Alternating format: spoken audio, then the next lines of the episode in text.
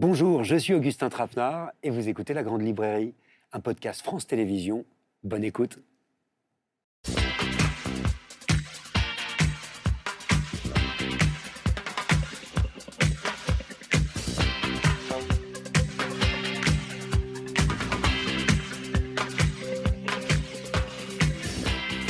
Bonsoir, bienvenue dans la Grande Librairie en direct sur France 5 pendant une heure et demie pour dialoguer avec des écrivains qui ne sont pas de la même génération mais qui ont en commun une mémoire intime, familiale, collective, une mémoire qui nous concerne tous. Bonsoir Jean-Claude Grimbert. Bonsoir. Merci d'être avec nous, écrivain, dramaturge. En l'occurrence, le dramaturge contemporain le plus étudié à l'école. On se souvient de Dreyfus, de l'atelier de Zone Libre, mais aussi plus récemment de ces si beaux textes de prose que sont Jacqueline Jacqueline ou La plus précieuse des marchandises.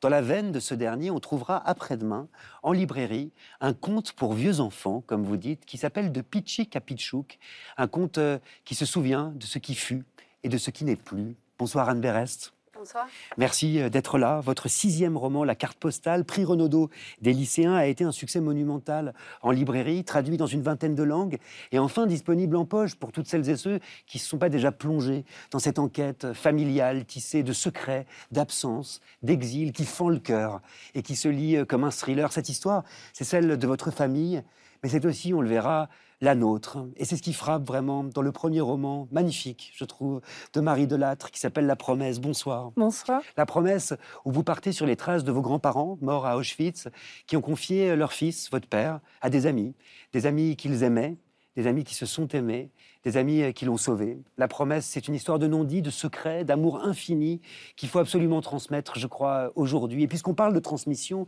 Ginette Kolinka, rescapée de la Shoah, nous a accueillis cette semaine dans son appartement parisien qu'elle habite depuis 88 ans et qu'elle n'a quitté que pendant la guerre, de 1942 à 1945.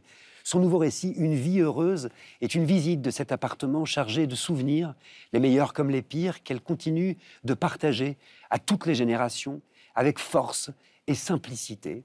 C'est avec votre livre, Jean-Claude Grimbert, que j'aimerais beaucoup euh, commencer, si vous le voulez bien. Un livre qui m'a bouleversé, un conte, je le disais, pour vieux enfants. C'est dans le titre, c'est même le sous-titre. Et vous pensez bien que ça m'a intrigué. Vous êtes un vieil enfant, vous? Oui. Il faut nous expliquer qu'est-ce que c'est un vieil enfant? C'est quelqu'un qui, arrivé à un certain âge, vit, je dirais pas vit, mais revisite son enfance. Voilà. Qu'il n'a pas eu l'occasion de. Bon, à 3-4 ans, j'apprenais un, nom qui n'était pas le mien, alors que je ne savais pas tout à fait le mien. Donc c'est une enfance euh, où il n'y avait pas de Père Noël, où il n'y avait pas de contes, il n'y avait personne pour raconter les contes. Et donc, euh, en fait, je me suis aperçu de rien. hein. C'est après. Moi, je comprenais rien. Je voyais que tout le monde avait peur. Mon frère était nerveux, le pauvre. Je suis resté avec mon frère, qui avait 4 ans de plus que moi. Et c'était lui, le père, la mère. Le, le- Et tant qu'il me tenait par la main, j'avais pas peur. C'est fort ce que dit Jean-Claude Grimbert sur cette définition du vieil enfant, parce qu'on sent euh, que c'est chargé d'une mémoire, d'une mémoire familiale, d'une mémoire collective aussi, Anne Berest? Oui, mais ce qui m'a énormément euh, touchée, ce qui me fait penser à cette sorte de vieil enfant, c'est l'humour du livre. Ouais. Et c'est un livre euh, plein de joie euh, et, et avec la joie des enfants. Voilà. Et cette, cette- cette- cet humour, qui est un humour très juif, qui est un humour de cette communauté, un humour du désespoir, un humour du désespoir, est très fort dans, dans ce conte pour vieux enfants. Par quelle mémoire est-ce que vous êtes unis, Anne Berest, tous les trois sur ce plateau, au fond? On est unis par une mémoire commune, qui est à la fois une mémoire euh, très précise, qui est celle ce qu'on a appelé les juifs de la Shoah, c'est-à-dire les descendants, les enfants, les petits-enfants de survivants. Donc c'est une histoire très particulière, et malgré tout, c'est une histoire universelle, parce que c'est une mémoire qui appartient à l'être humain. Donc, euh, quand on, c'est pour ça que ces, livres euh, touchent tout le monde, parce qu'ils ils racontent un endroit où, l'humanité est mise en danger. Donc, euh, je crois que c'est ça ce qui, ce qui nous unit. Et alors, qu'est-ce qu'on en fait, cette mémoire, Marie Delattre Moi, c'était une mémoire qui était euh, interdite, qui m'a été interdite pendant toute euh, mon enfance et mon adolescence. Donc, euh, moi, il fallait que je la, retrouve et que je retrouve aussi pas seulement celle qui m'était interdite et, que mon père m'avait refusée, mais qui lui avait été refusée à lui aussi. Donc, en fait, j'ai vraiment essayé de effectivement, de, de la rechercher, d'en avoir une photographie la plus juste possible pour, euh, pour m'en délester aujourd'hui. Voilà. Avant d'être une mémoire, c'était quelque chose qui n'existait pas. Ça n'avait pas de nom, ça s'appelait pas la Shoah, et personne ne savait ce que c'était. On attendait le retour des gens, comme on avait vu le retour des prisonniers, comme on avait vu ensuite le retour des déportés résistants. Voilà. Mais les autres, où ils étaient passés? Personne ne nous disait rien. C'est-à-dire que ma mère attendait, c'était pas une histoire d'amour, elle attendait l'homme qui allait lui permettre d'élever les deux enfants qu'elle avait. Voilà. Elle n'avait pas le droit à une pension parce qu'il était roumain, apatride d'origine roumaine. Voilà. Donc c'est les expressions de Vichy continuaient. Hmm. Et il y a eu l'apprentissage de toute une bureaucratie et d'un silence et d'une honte. On nos parents s'étaient laissés emmener à l'abattoir. Nous étions les enfants des moutons, voilà, les, petites brebis. Alors à quel moment ça change? Ça change, euh, c'est terrible à dire. Ça change tout de suite parce qu'il y a tout de suite des historiens. Léon Poliakov, en 1947, raconte tout déjà tout ce qu'on a après la, fameuse Shoah par balle, il l'a décrit, lui, dans le bréviaire de la haine. Voilà. Et donc, il suffisait de lire ces livres. Et puis, il y avait énormément de livres en yiddish. Donc, petit à petit, et puis il y avait les gens qui étaient revenus. Voilà. Il y avait quand même quelques survivants. Ils avaient beaucoup de mal à parler. on avait beaucoup de mal à les écouter. Et puis, mais pour chaque individu Ma mère ne lisait pas. Euh, on, était. Euh, euh, moi, j'ai commencé à lire des livres qui n'avaient rien à voir avec ce qui va devenir la Shoah. C'était des, livres d'aventure. Et c'est en lisant un livre de Warfast qui s'appelle La dernière frontière, où on voit mourir les scots et les enfants dans la neige, abandonnés, alors que les, les combattants sont partis eux aussi dans la neige, sur des chevaux. Euh. Et c'est le massacre de ces gens-là, c'est-à-dire, c'est un autre génocide qui m'a fait entrer dans mon génocide. Sinon, je, je ne savais pas comment faire. On ne savait. Ils n'étaient pas morts. C'était des. C'était. On avait des certificats de disparition. Voilà. Ensuite, il y a eu après, l'atelier a servi à ça aussi à un moment. Après, il y a eu Badinter. Et ça a été les, mais les, premiers actes de décès, c'était marqué mort à Drancy. C'est-à-dire qu'ils avaient réussi à faire disparaître les camps. Et donc, c'était le, le gros problème, en fait, en France, c'est que la police française avait arrêté nos parents. Pas les Allemands. Ma mère, elle disait quand les Allemands sont venus. au, bout d'un moment, je lui ai dit, mais maman, c'était des, des, flics français. Hmm. Oui, mais c'est mieux de dire comme ça. D'accord. Voilà. Donc, il y avait quelque chose. On, on, est, on vivait dans un pays où la police de ce pays avait arrêté nos parents. Voilà. Mais c'est pas seulement arrêter, casser la porte pour prendre mon père. Mon grand-père, son père, qui était aveugle, portés dans les escaliers. C'est-à-dire, alors après, il, pouvait toujours dire, mais nous, on ne savait pas où on les emmenait et tout ça. Comme les, les, trains, on ne savait pas où ils partaient. Quand même, un aveugle dans la paille, avec une foule de gens, je pense qu'il, j'espère qu'il est mort pendant le voyage. J'espère, voilà. Hmm. Donc, on, est, on a dû découvrir, mais ça a été très lent. Alors, les témoins ne pouvaient pas témoigner. Ils se sont mis à témoigner.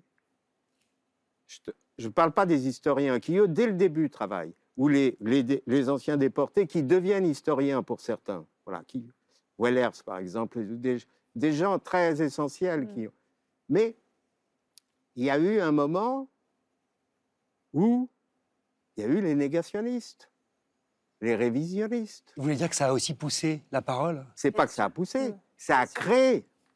Ça a créé. C'est-à-dire que là, ils étaient mis au. Ils étaient dos au mur, il fallait témoigner. Et c'est là où le témoignage, ensuite, tout ce qui est destiné aux enfants, c'est-à-dire la scolarité, ça commence. Les témoignages, on ne peut pas témoigner comme ça dans, dans, la rue. Voilà. Donc, ils ont compris qu'il fallait aller témoigner dans les écoles et tout. Et donc, mais ça, c'est 20 ans après. Il y a cette expression devoir de mémoire. Oui. Euh, Vous aimez cette expression? C'est un devoir, la alors, mémoire? Alors, c'est une expression euh, qui est qui m'a frappée parce que un jour, je, je lis Simone Veil qui dit qu'elle n'aime pas cette expression devoir de mémoire, mais qu'elle lui préfère l'expression devoir de transmission. Et j'ai mis du temps à comprendre ce qu'elle voulait dire parce que moi, pour moi, le devoir de mémoire, c'était une chose avec laquelle j'avais grandi. Et je me suis dit, pourquoi elle dit le devoir de transmission? Et alors, je me suis dit, je comprends parce que la transmission, c'est quelque chose qui est en marche, c'est quelque chose qui est en mouvement, c'est quelque chose, alors que la mémoire peut avoir quelque chose de figé, elle, elle dit, non, non, non, il faut que ça avance, il faut aller voir les gens, il faut, être, il faut que ce soit actif. Mais pour revenir à la question de la mémoire, pourquoi faut-il faut se souvenir? Parce que ne pas se souvenir, c'est faire mourir les gens deux fois. Et je crois que si nous tous, nous travaillons à l'idée de se souvenir, c'est pour qu'ils ne meurent pas totalement. Alors ça me plaît, cette idée euh, de transmission. Et on va transmettre de la meilleure façon qui soit. Dire juste une chose, c'est pas un devoir de mémoire, c'est l'impossibilité d'oubli. Oui. Voilà. Après, ça dépend de la date de naissance de chacun. Voilà. Moi, je n'ai jamais ressenti le devoir de mémoire. Voilà. Je, cette idée d'impossibilité d'oublier est très présente dans votre livre, dont il faut quand même parler, Jean-Claude Grimbert, qui s'appelle De Pichik à Pichouk. Et il n'est question dans ce livre que de transmission, puisqu'il n'est question que d'histoire, d'histoire qu'on se raconte. Votre héroïne ne jure que par les histoires qu'on lui raconte et qu'elle nous raconte. Ça commence par un conte de Noël, plutôt rocambolesque, où cette petite dame, qui s'appelle Rosette et qui vient de perdre son mari, décide de faire un tour dans le conduit de sa cheminée, figurez-vous, en s'agrippant aux toiles d'araignée, et elle tombe nez à nez avec le Père Noël en personne, ou plutôt le Père Noël du quartier de l'Odéon, il n'est pas très commode, qui dit nom de Dieu, nom de Dieu, nom de Dieu, nom de Dieu, attire l'arigot, qu'elle va convaincre de rentrer dans son appartement pour se reposer un peu. Qui est-elle pour vous, cette Rosette? Cette Rosette Rosenfeld ou Rosenberg, on ne sait pas très bien. Oui, c'est pareil.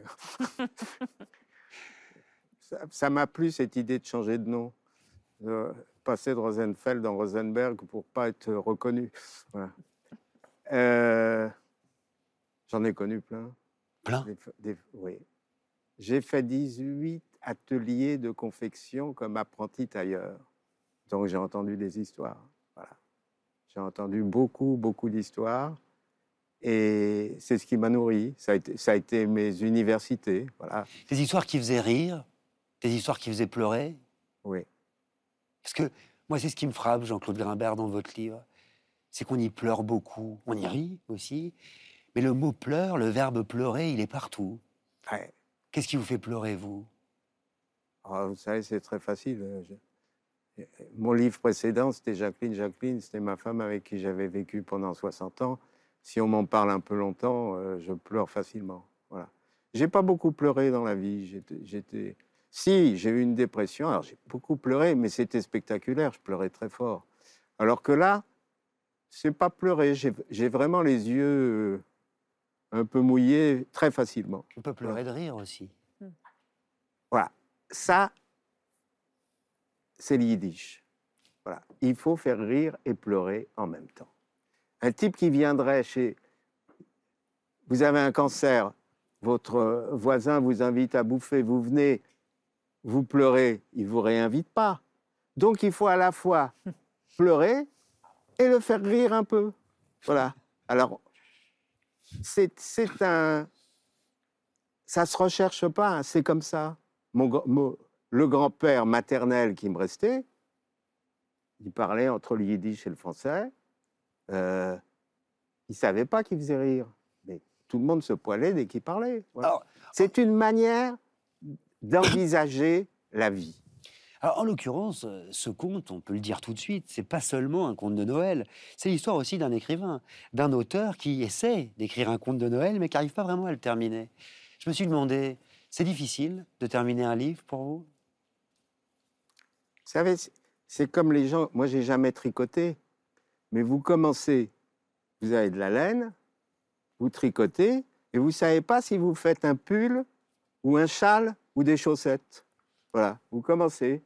Et puis au fil du truc, ah tiens, je vais faire un pull. Ah merde, j'ai pas assez de laine. Ah bon, bah, je vais faire un châle. Ah non, mais si je mets des rayures, je peux faire un pull. Voilà. Donc c'est comme ça. C'était sans plan. J'avais rien prévu. Je cherche la fin pendant tout, tout le conte, je cherche la fin. Quoi. Euh, Ah, C'est-à-dire que la fin, Jean-Claude Grimbert, ça donne une cohérence. Oui. Moi, ce que j'ai trouvé intéressant dans votre livre, euh, notamment euh, avec cette idée de, de- de cohérence ou d'incohérence, c'est que elle, elle reprend totalement le. Enfin, cette construction reprend totalement euh, le chemin de la mémoire, en fait. Et la mémoire euh, aussi euh, de l'enfance, des souvenirs qu'on se recrée, des souvenirs qu'on oublie, de cette femme qui, euh, qui se souvient être dans son appartement, puis qui se réveille à, à l'hôpital, et qui, en fait, on se dit, bon, bah, on peut imaginer que effectivement, elle est très mal et que, par exemple, elle a une maladie d'Alzheimer et qu'elle passe sa vie à se, à se retrouver comme ça entre différents souvenirs. Et puis l'auteur qui n'arrive pas à terminer parce que, enfin, moi, j'ai trouvé que c'était très intéressant ça dans ce, dans ce, dans cette construction très, très sinueuse de la mémoire, très incertaine de la mémoire. Voilà. Donc c'est pas si, c'est, pas, c'est pas incohérent du tout. En fait, Hmm. c'est juste. euh, voilà. Anne Pérez Oui, et moi, je, j'ai lu presque toute l'œuvre de Jean-Claude Grimbert. J'ai vu ses pièces il y a 20 ans, L'enfant d'eau. Et ce que j'aime dans son œuvre, c'est qu'au fond, il questionne sans cesse la même question, mais avec des formes toujours différentes, des formes littéraires différentes, le roman, euh, la- le théâtre, avec des registres différents, mais c'est un sillon qui est toujours le même, et ça, c'est quelque chose qui me bouleverse profondément. Bah, Peut-être qu'on ne peut pas s'en empêcher d'écrire la même chose. Non, mais elle a raison. C'est-à-dire que ne jamais faire le même livre, mais avoir toujours le même thème. Voilà. C'est- c'est- mais ce thème, c'est pas un choix. Voilà. C'est le même problème que l'impossibilité d'oubli. C'est-à-dire, il y a quelque chose, sinon, je, bon, je peux dire en gros, euh, j'étais pas destiné à devenir auteur, euh, ils n'auraient pas cassé la porte, ils n'auraient pas pris mon père, euh, ils- ben, je serais peut-être devenu tailleur. Bon, grâce à Dieu qui n'existe pas, j'étais très mauvais tailleur. Voilà. Donc, le théâtre a été. J'étais peut-être aussi mauvais comédien, mais enfin bon, on me supportait plus comme comédien que comme, euh, que comme tailleur. Voilà. Ma mère a porté un vêtement que j'ai fait. Mais C'était l'amour d'une mère. elle avait un courage euh, inouï. C'est pas elle qui a fait votre petit, euh, votre petit gilet ce Ah non, non, ça c'est le gilet de mon frère. D'accord. Voilà, c'est- J'ai toujours porté les vêtements de mon frère, il était plus âgé que moi. alors donc, euh, Je vous- Encore aujourd'hui? Ah, maintenant, il, est... il a l'air beaucoup moins âgé que moi. J'aimerais vous faire une surprise, enfin une vraie fausse surprise, Jean-Claude Grimbert. J'aimerais qu'on accueille ensemble un homme que vous connaissez bien, un cinéaste qui l'on doit des films tels que OSS 117, Le Redoutable, ou encore The Artist, qui lui avait valu, souvenez-vous, l'Oscar du meilleur réalisateur et du meilleur film il y a 11 ans. Il signe une adaptation animée de votre précédent conte, La plus précieuse des marchandises. Le film sortira l'année prochaine. Michel Azanavicius. Oh. Et bonjour. Bonsoir Michel. Bonjour, bonjour. Ben, On m'a dit que je devais être surpris. oh, ouais, ici vous n'êtes jamais surpris de vous voir. Michel, Alors, je vais lire la fin de la plus précieuse des marchandises. Il paraît que cette histoire est un conte et que rien de tout ça n'est vrai. Ni les trains, ni les camps, ni les familles dispersées en fumée, ni le feu, ni les cendres, ni les larmes, ni la guerre, ni les survivants, ni la douleur des pères et des mères recherchant leurs enfants disparus. Oui, On dit que rien de tout ça n'est vrai, que rien n'est arrivé, mais on dit tant de choses. La seule chose vraie, vraiment vraie, c'est qu'une petite fille qui n'a jamais existé a un jour été jetée d'un train de marchandises imaginaire et qu'une pauvre bûcheronne qui n'existait pas non plus l'a ramassée, nourrie, chérie et aimée plus que tout, plus que sa vie même. Voilà la seule chose qui mérite d'exister dans les histoires comme dans la vraie vie. L'amour. L'amour offert aux enfants, aux siens comme à ceux des autres. L'amour qui fait que malgré tout ce qui existe et tout ce qui n'existe pas, l'amour qui fait que la vie continue. Le reste est silence. C'est vous qui avez choisi ce texte, Michel Azanavicius, ce texte oui. de la toute fin, de la plus précieuse des marchandises de Jean-Claude Grimbert. Pourquoi Qu'est-ce qu'il vous dit Qu'est-ce qu'il vous raconte, ce texte-là? Euh, je, trouve qu'il est essentiel. Il va à l'essentiel. Euh, il vient en conclusion d'une histoire qui est euh, dont le thème est l'amour. Évidemment l'amour, mais il a tellement de motifs, de, choses qui viennent se mélanger, une, dramaturgie qui est tellement puissante que de finir en, en- en- comment dire, en lançant la dernière flèche comme ça à l'essentiel dans le mille, c'est un texte qui, me- qui me touche énormément. Comment vous vous connaissez tous les deux, Jean-Claude Grimbert? Ah ben, je l'ai vu naître. Vous l'avez vu naître? Oui. Non, C'est une histoire de famille C'est Non, une je l'ai histoire vu naître. Non, d'amitié. d'amitié Son, son père et sa, et sa maman étaient nos meilleurs amis, à Jacqueline et moi. Maintenant, c'est mes meilleurs amis à moi tout seul. là. Voilà. La plus précieuse des marchandises, en l'occurrence, c'est l'histoire, on l'a compris, d'un couple de bûcherons polonais qui recueillent pendant la Seconde Guerre mondiale un enfant tombé euh, d'un train de déportés. Et il paraît que vous étiez promis, Michel Azanavicius, de jamais réaliser un film sur la Shoah. oui. Euh, mais en même temps, j'ai fait un film sur euh, la Tchétchénie et j'ai coécrit et co-réalisé un, un- un film sur le génocide rwandais. Mais pourquoi Qu'est-ce qui bloquait avec cette histoire-là? Parce que moi, j'ai toujours entendu euh, l'époque dont, Jean-Claude parlait, où, après les négationnistes, il y a eu la parole qui s'est libérée, tout d'un coup est rentrée comme ça dans le débat euh, euh, des discussions à n'en plus finir sur cette histoire, comment se raconte cette histoire, etc. etc. Et moi, je, donc, il venait manger tous les, tous les dimanches à la maison.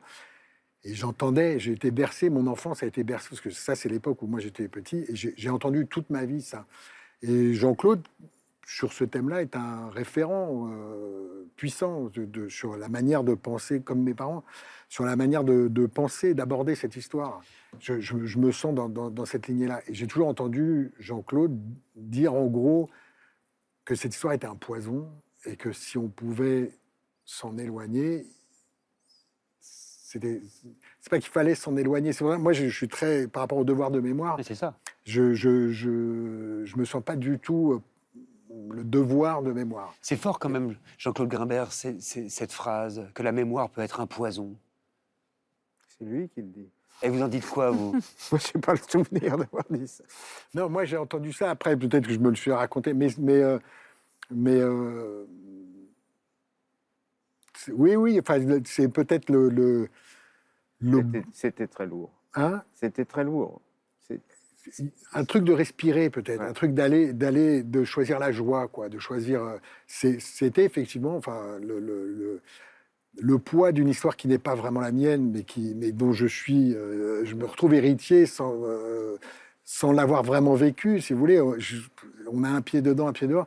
Donc c'est vrai que par rapport à mes parents, par rapport à mes grands-parents, par rapport aux, aux gens que j'ai entendus parler yiddish toute mon enfance, etc., je me sentais ni légitime, ni. euh, je me sentais beaucoup plus moi-même à aller faire OSS 117 et faire des blagues sur les nazis euh, que, euh, que, faire une, que raconter réellement avec cette honnêteté-là et cette frontalité-là une histoire.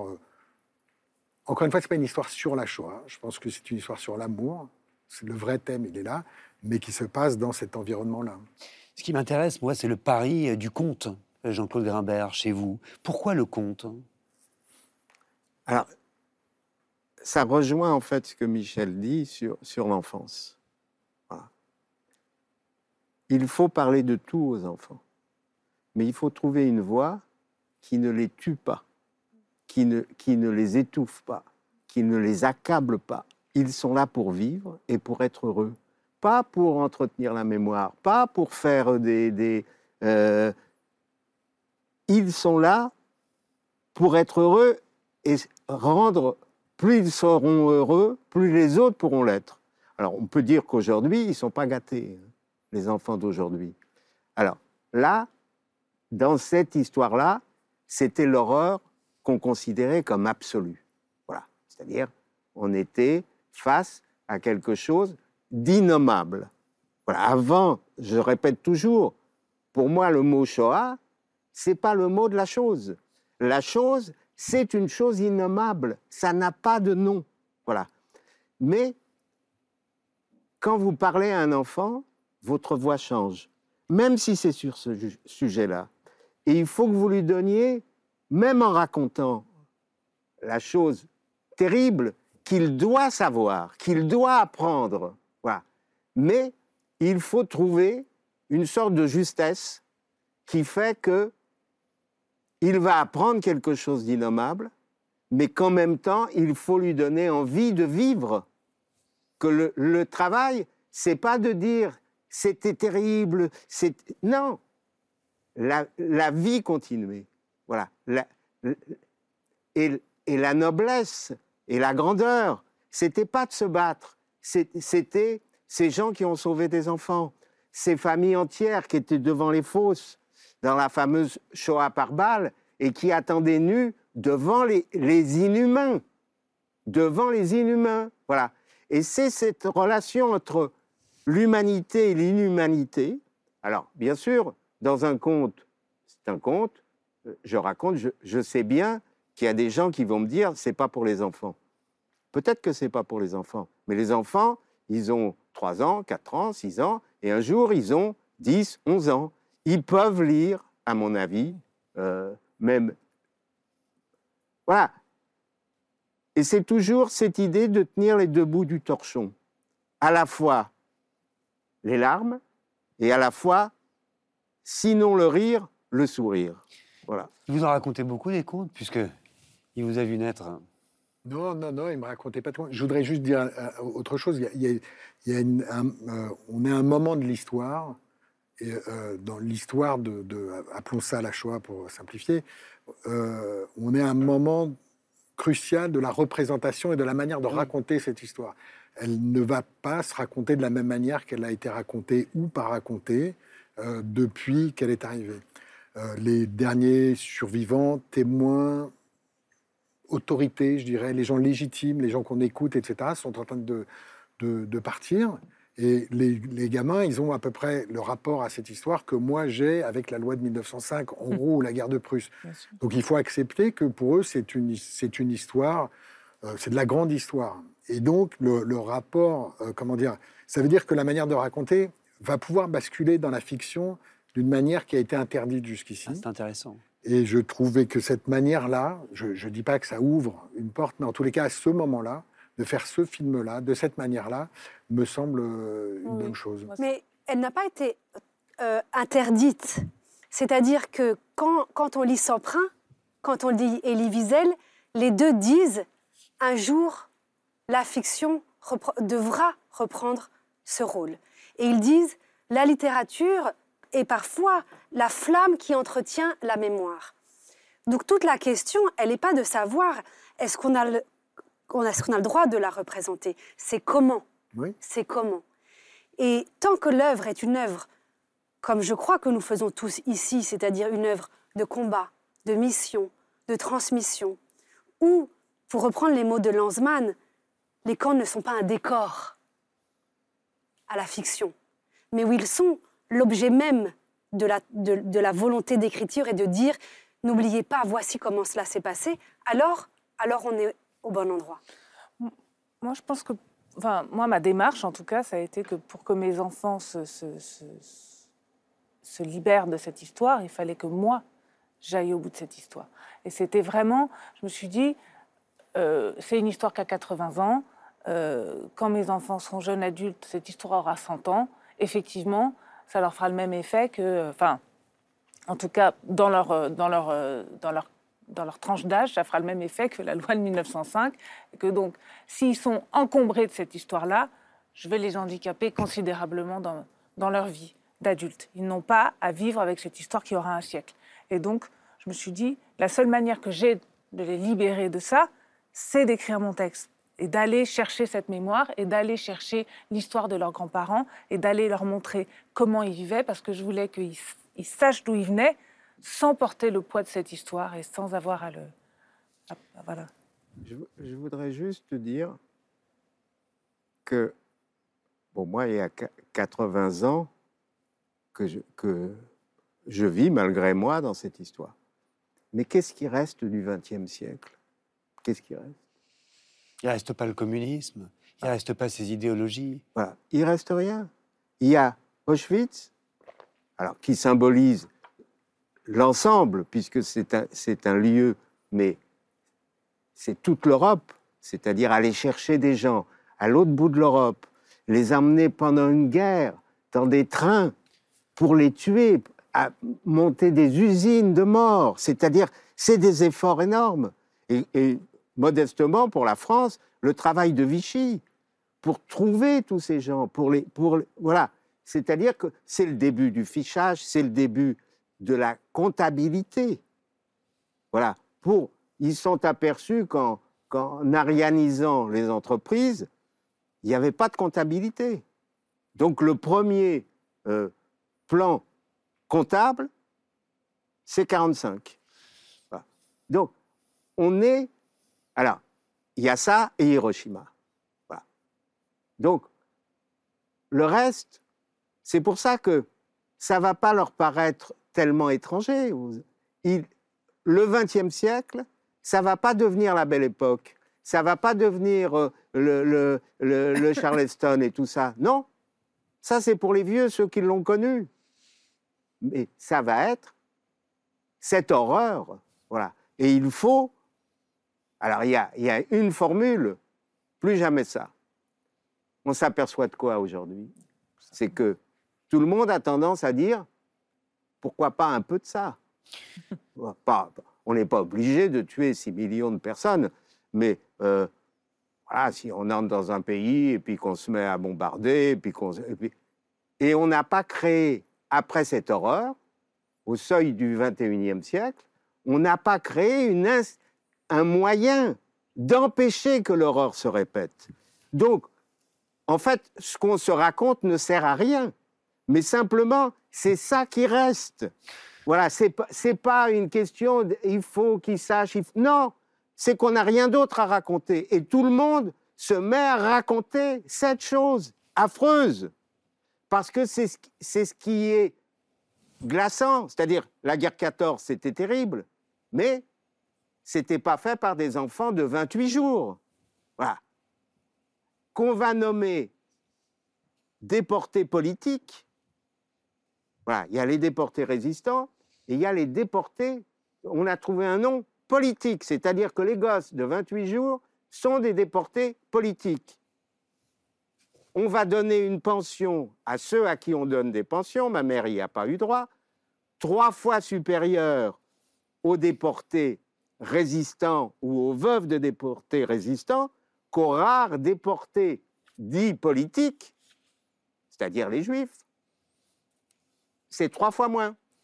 Et ça, c'est des choix, non pas de Vichy, c'est la République. Alors justement, je voudrais euh, sortir du plateau avec vous euh, un instant, si vous le voulez bien, pour vous emmener avec moi euh, auprès de Ginette Kolinka.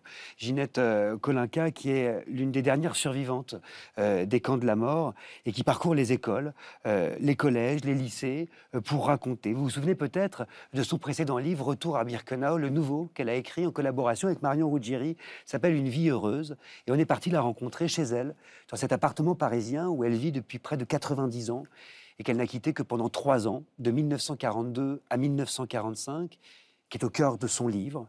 On se retrouve juste après avec Jean-Claude Grimbert, Anne Berest, Michel Azanavicius et Marie Delattre.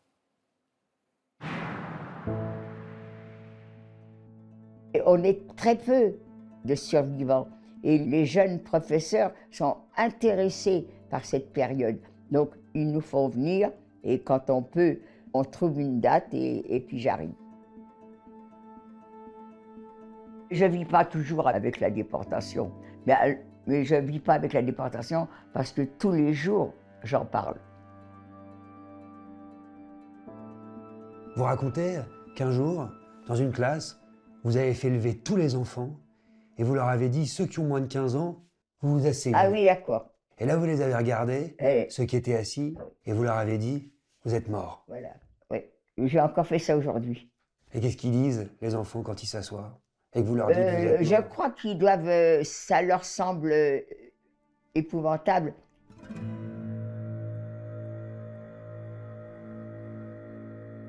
Là, j'ai les médailles. Alors là, je peux vous dire que tous les endroits où je vais témoigner, souvent, je deviens citoyenne d'honneur. Vous avez une belle expression, vous dites les médailles, c'est pour les héros. Oui, qu'est-ce que j'ai fait pour être une héroïne? Rien du tout. J'ai eu la chance de survivre. Quand vous dites la chance, il y a de la culpabilité aussi Ah non. à être revenu. Ah non, non, oh là là là là. Alors pas me revenus. parlez pas de ça, je vous rentre dedans. Hein.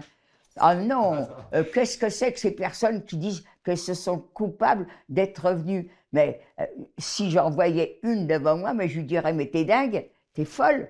Mais au contraire, on a une très très grande chance. Nos familles euh, sont heureuses de nous voir revenir. En 1945, à votre retour des camps, vous avez pris le bus et vous êtes retourné ici. Et c'est votre maman et vos sœurs qui vous ont ouvert. Oui. Vous vous souvenez de ce que vous vous êtes dit?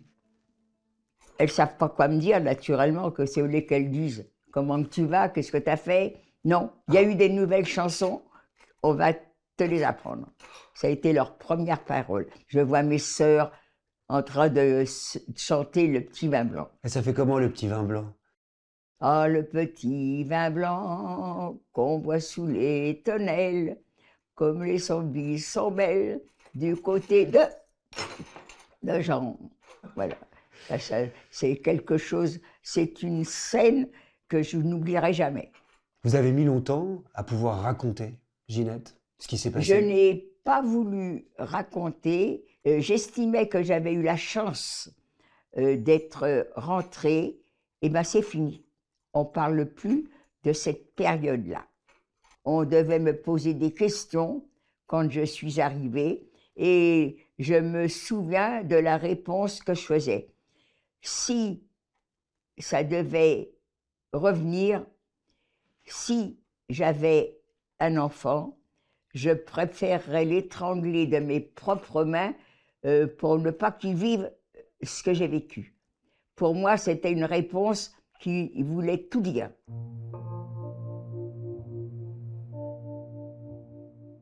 Le 13 mars 1944, à Avignon, euh, votre père, votre petit frère Gilbert et votre neveu Jojo et vous, vous avez été arrêtés. Eux, ils sont pas revenus. Hélas, non. Vous y pensez tout le temps à eux? Euh, euh, mais je devrais euh, m'écrouler à chaque fois que je parle d'eux. Mais je parle d'eux froidement, sans aucun sentiment. Mon père, mon frère, mon neveu. Comme si c'était des gens que je, euh, qui ne sont pas proches de moi. Voilà comment je suis devenue. Mes copines sont mortes à côté de moi. Ben oui, moi j'ai eu de la chance, je ne suis pas morte. Vous dites même dans votre livre que vous ne pleurez plus. Mais je ne sais pas pleurer. C'est ça qui est triste, justement. Je ne suis plus sensible. Je ne sais plus m'apitoyer sur quelqu'un. C'est pas possible. Toujours, je ramène à ce que moi j'ai vécu, donc je m'apitoie pas. Je suis restée 6-7 mois à Birkenau. Dans le fond, quand on était dans le camp, on était devenus des robots. Le matin, vous vous leviez, vous saviez que vous alliez avoir du travail. Euh, quel travail? Eh ben, c'était selon l'outil qu'on vous donnait. On me donnait une pioche, ah bon, une pelle, ah bon, une brouette, ah bon, voilà. C'est comme ça que je savais ce que j'allais faire.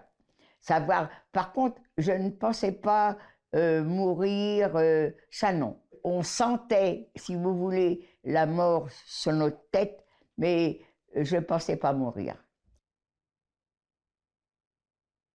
Il y a une photo avec vos amis, Marceline, Laurie Dorivins, Ah, on appelle ça les quatre de Birkenau. Simone Veil Oui. et Elena Hauser. J'ai jamais vu Simone avec les yeux que elle est déportée comme moi et je l'ai jamais vue autrement. Simone, c'était ma copine. Vous en parliez de ce que vous aviez vécu? Entre déportés, vous croyez qu'on parle de déportation? Mais non, pas du tout. On parle de tout, de rien. Par contre, euh, ce qu'on pose comme question, c'est les souvenirs maintenant. Et ça, c'est malheureux parce que j'aimerais bien savoir euh, à Drancy, qu'est-ce qu'on faisait, qu'est-ce qu'on mangeait? Je me rappelle pas. Tous les témoignages que je peux entendre dans les reportages et tout, j'écoute.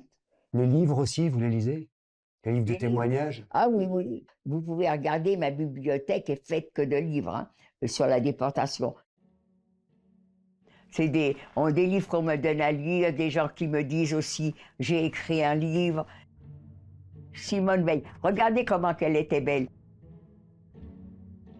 Ça, c'est c'est la bande dessinée. Alors ça, j'étais un peu outrée euh, que l'on fasse une bande dessinée avec une histoire aussi tragique. Et en fin de compte, j'avais drôlement tort. Ça se lit beaucoup, hein. Et c'est mon histoire.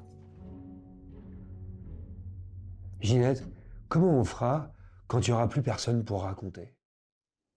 Plus tard, quand il n'y aura plus aucun survivant, les négationnistes qui ont disparu, mais pas complètement, hein, ils sont là, ils n'ont plus le droit de parler, mais parce que maintenant, s'ils disent quoi que ce soit là-dessus, on, on les arrête, mais ils sont prêts à bondir, hein. ça c'est sûr et certain. Alors, euh, bah, on verra. On compte sur tous les enfants qui nous ont écoutés pour prendre notre défense. Et vous dites, j'espère que plus tard, ils se souviendront, j'espère qu'ils ne croiseront pas quelqu'un qui aura des mots plus convaincants et qui leur fera oublier les miens. Au fond, ce qui reste, c'est le titre de votre livre. Ah ben, ce livre-là, euh, Une vie heureuse, alors que tu as été déporté, tu parles d'une vie heureuse.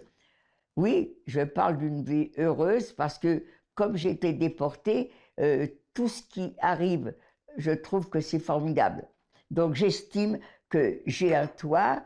euh, oui, oui, c'est vrai. Oui, je suis heureuse. Heureuse Ginette Kolinka qui fait partie, je vous l'annonce, euh, de notre sélection du prix littéraire roman et essai France Télévisions, un prix de lecteur qui sera remis le 1er juin. Vous pouvez retrouver l'ensemble des nommés sur l'adresse france-tv-et-vous.fr qui s'affiche en bas de votre écran. On est toujours en direct dans la grande librairie avec Jean-Claude Grimbert, Anne Berest, Michel Azanavicius et Marie Delattre en plateau. Et j'aimerais vous faire quand même réagir à cette interview de Ginette Kolinka, euh, dont vous avez lu le livre euh, Une vie heureuse, Anne Berest C'est cette vie qui se dégage de cette femme, cette vivacité, cette joie.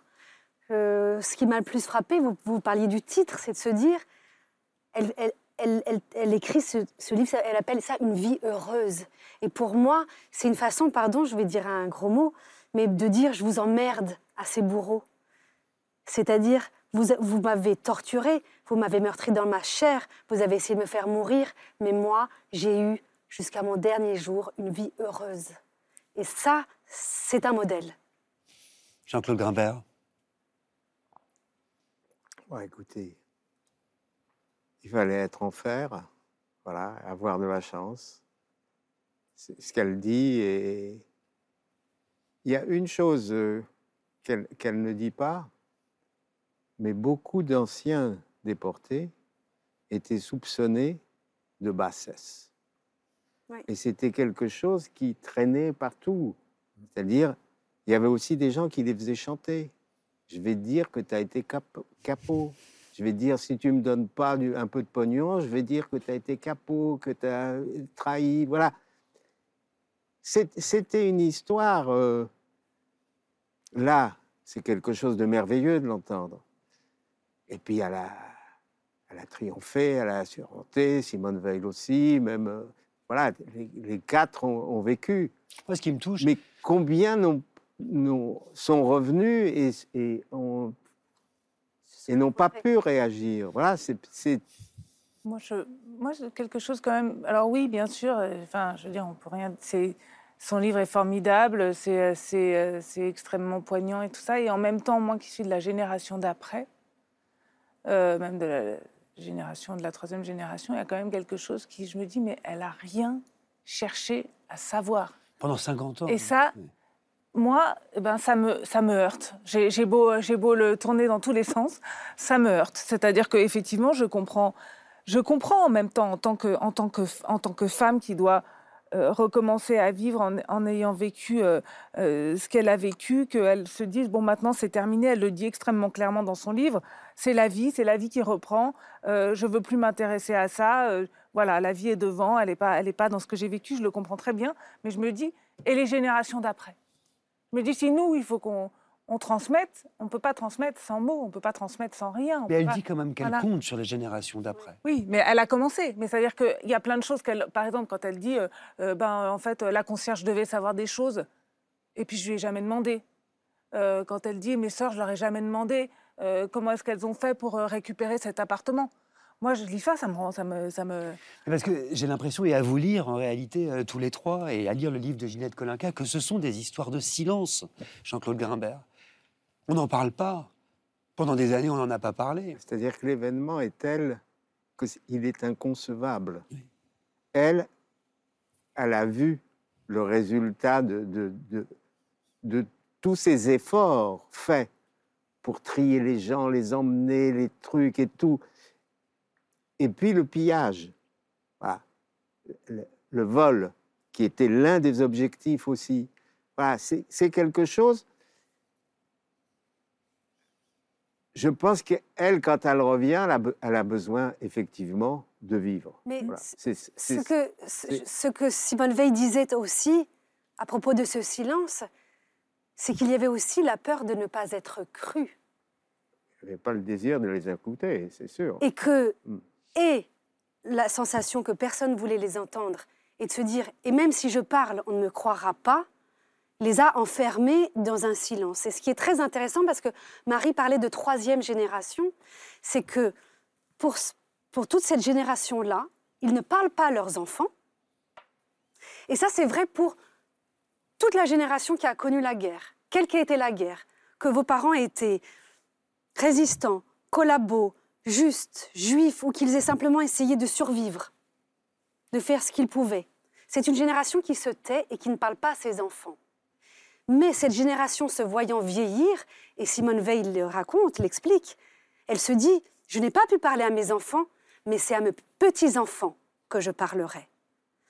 Et nous, nous sommes la troisième génération. Et ce qui est très intéressant, c'est que on voit qu'émerge une génération d'écrivaines, Marie Delattre, mais je pense à Lola Lafont, à Chloé Cormand, à Pauline Bert de Perignon, à Colin Schneck, à toute une génération de femmes, j'en oublie, et pardon pour celles que j'oublie, mais qui sommes la troisième génération et qui sommes là pour aller suivre dans un dialogue que nous avons avec ses grands-parents, nos grands-parents. C'est ce que vous faites aussi, Michel Azanavicius, quelque part.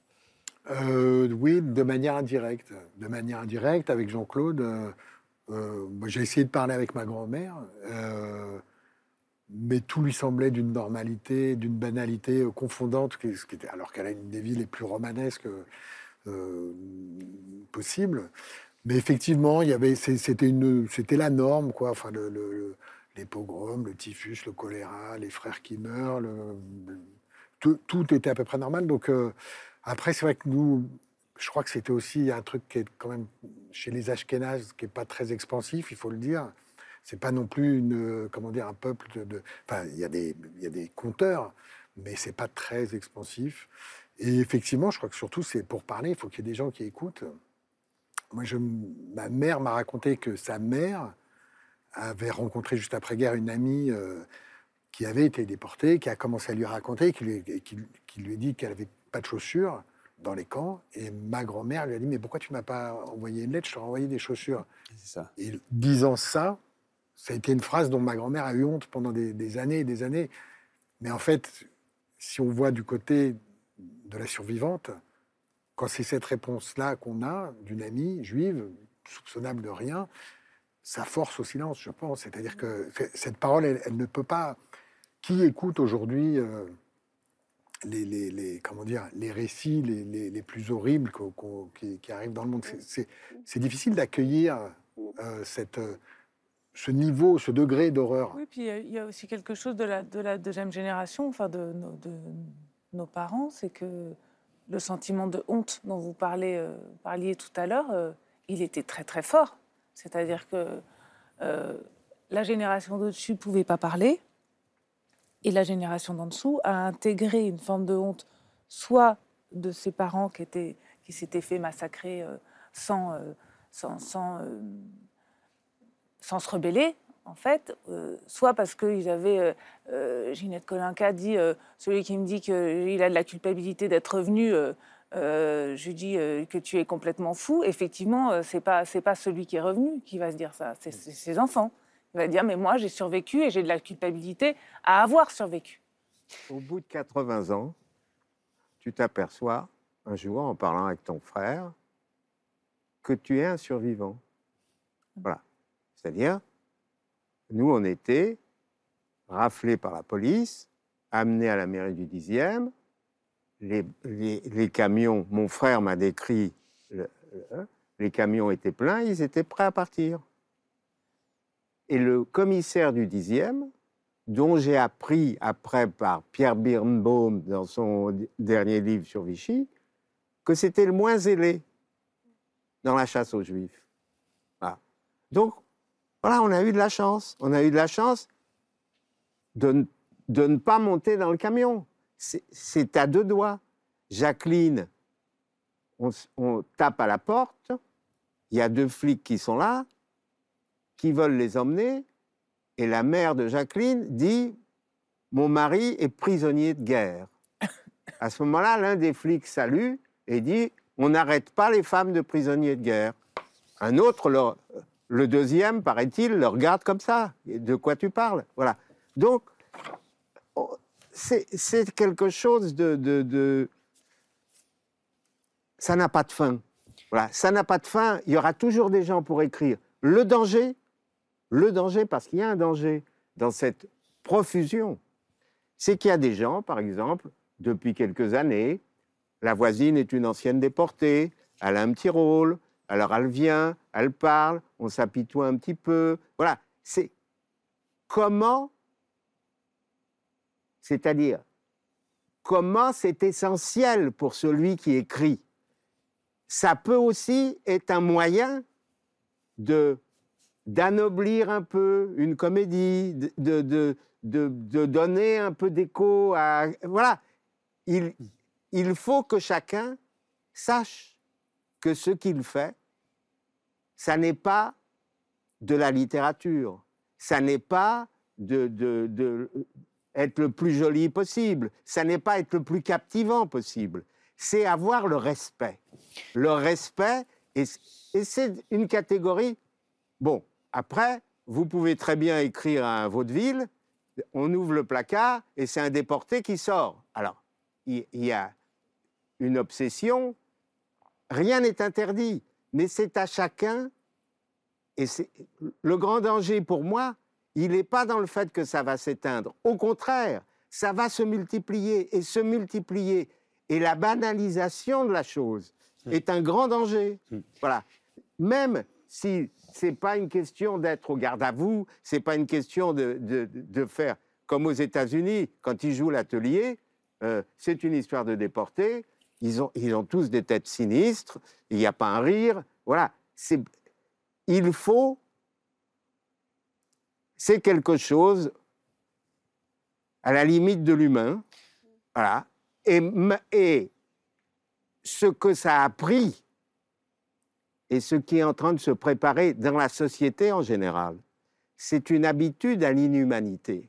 C'est-à-dire que maintenant, on dit ils, ils ont des bombes atomiques, mais c'est pas pire que c'est pas plus que Hiroshima. C'est rien. Bon, c'est rien. Si- S'ils envoient une bombe comme Hiroshima, c'est pas grand-chose. C'est pas la bombe H. Voilà. Donc on est voilà, on est dans une civilisation. Alors on peut écrire des choses, on peut entendre une dame comme ça qui parle d'une expérience jusqu'au bout. On peut lire des livres où des, des- des petits-enfants qui ne connaissaient pas, qui Ce arrivent que vous dites, Jean-Claude, c'est qu'il faut être dans la justesse de l'histoire. Et, et dans son, et savoir que on ne fait pas de la littérature, qu'on ne ça. fait pas du théâtre pour raconter. C'est parce que sinon, toutes les histoires, Oui. toutes les histoires sont extraordinaires. C'est-à-dire qu'on ne peut pas inventer. On m'a raconté euh, hier une histoire. J'ai fait un autre interview quelque part. Il y a quelqu'un, je ne sais plus qui, qui m'a raconté que pendant la rafle, il, se- coupe un doigt, un gosse, et il se met à saigner, il pisse le sang. Voilà. Et donc, ils sortent, les, parents sortent avec le gosse qui pisse le sang. Les flics disent, faut aller à l'hôpital. Voilà. Et là, eux sont sauvés. C'est les seuls de l'immeuble qui ne sont pas pris. Parce que, justement, il y a le sang qui coule, il faut l'emmener à l'hôpital. Voilà. Donc, il y a des, des milliers. Comment raconter ça? Quel, est. C'est ça. Jean-Claude, vous savez, ça me fait. Je pense à une chose en vous écoutant, si je peux me permettre. C'est que ce, ce soir, cette nuit, n'est pas comme les autres. Et ce soir, c'est le soir de Pessah, c'est la Pâque juive. Et c'est le soir de la transmission. C'est, dans l'année, la fête de la transmission, où l'on pose des questions et où l'on demande aux ancêtres ce qu'ils ont vécu et où on se rappelle pourquoi ils ont vécu ça. Et je trouve que c'est, ah, c'est au fond, c'est ce que dit Jean-Claude aussi. Et c'est pour ça qu'il faut lire à tout prix, je crois, de Pitchik à Pitchouk de Jean-Claude Grimbert, qui est aux éditions du Seuil, ainsi qu'une vie heureuse de Ginette Kolinka aux éditions Grasset, un livre qu'elle a écrit en collaboration avec la journaliste Marion Ruggieri. Merci, Michel Azanavicius, d'avoir accepté notre invitation. Euh, je vous donne rendez-vous l'année prochaine euh, pour cette adaptation au cinéma de La plus précieuse des marchandises de Jean-Claude Grimbert. La grande librairie se poursuit avec Marie Delattre, avec Anne Berest, Jean-Claude Grimbert. Euh, la carte postale, on va en parler, est un des événements de l'année en poche. Il est en train de conquérir le monde entier. Vous en saurez plus juste après un peu de lecture à voix haute. Francine Christophe s'est rendue dans une classe de seconde pour parler de son expérience justement de déporter et faire lire aux élèves à voix haute un extrait de Si c'est un homme de Primo Levi. Regardez. Je connaissais déjà le froid, puisque les divers de guerre furent de glace. Je connaissais déjà la faim. Je connaissais déjà la peur. Je ne savais pas encore que le froid serait si intense, que la faim ferait si mal, que la mort serait partout et que la peur ne me quitterait plus.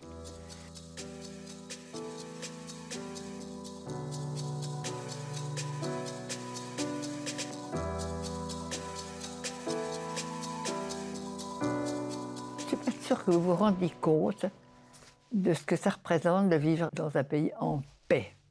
Vous ne verrez jamais vos parents en uniforme.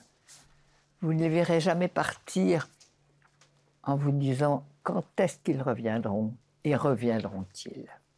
Et puis ce qui était le plus terrible, c'est ça.